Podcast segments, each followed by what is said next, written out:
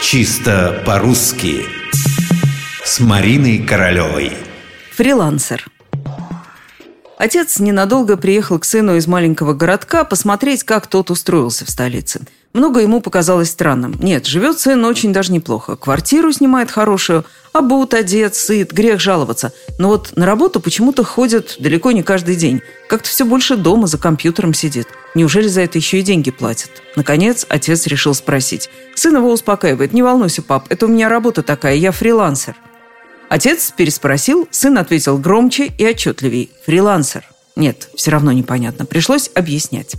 Фрилансер таким красивым словом обозначают всего-навсего любого внештатного сотрудника, который может передавать результаты своего труда в некую компанию, а в офис лично приходить только по мере необходимости. Ну, например, когда нужно получить новое задание. Поскольку фрилансер работает вне штата, он может выполнять заказы для разных клиентов, что вполне естественно. Законный вопрос, что это за слово? Нет ничего проще – английское слово freelancer от free – свободный и lance – копье. Свободный копьеносец, иначе говоря, наемник. В средние века фрилансерами называли именно наемных воинов. Оружие фрилансера принадлежит только ему. Как отмечает Википедия, фрилансер – это вольный стрелок, боец за свое счастье, не обремененный иерархией командиров.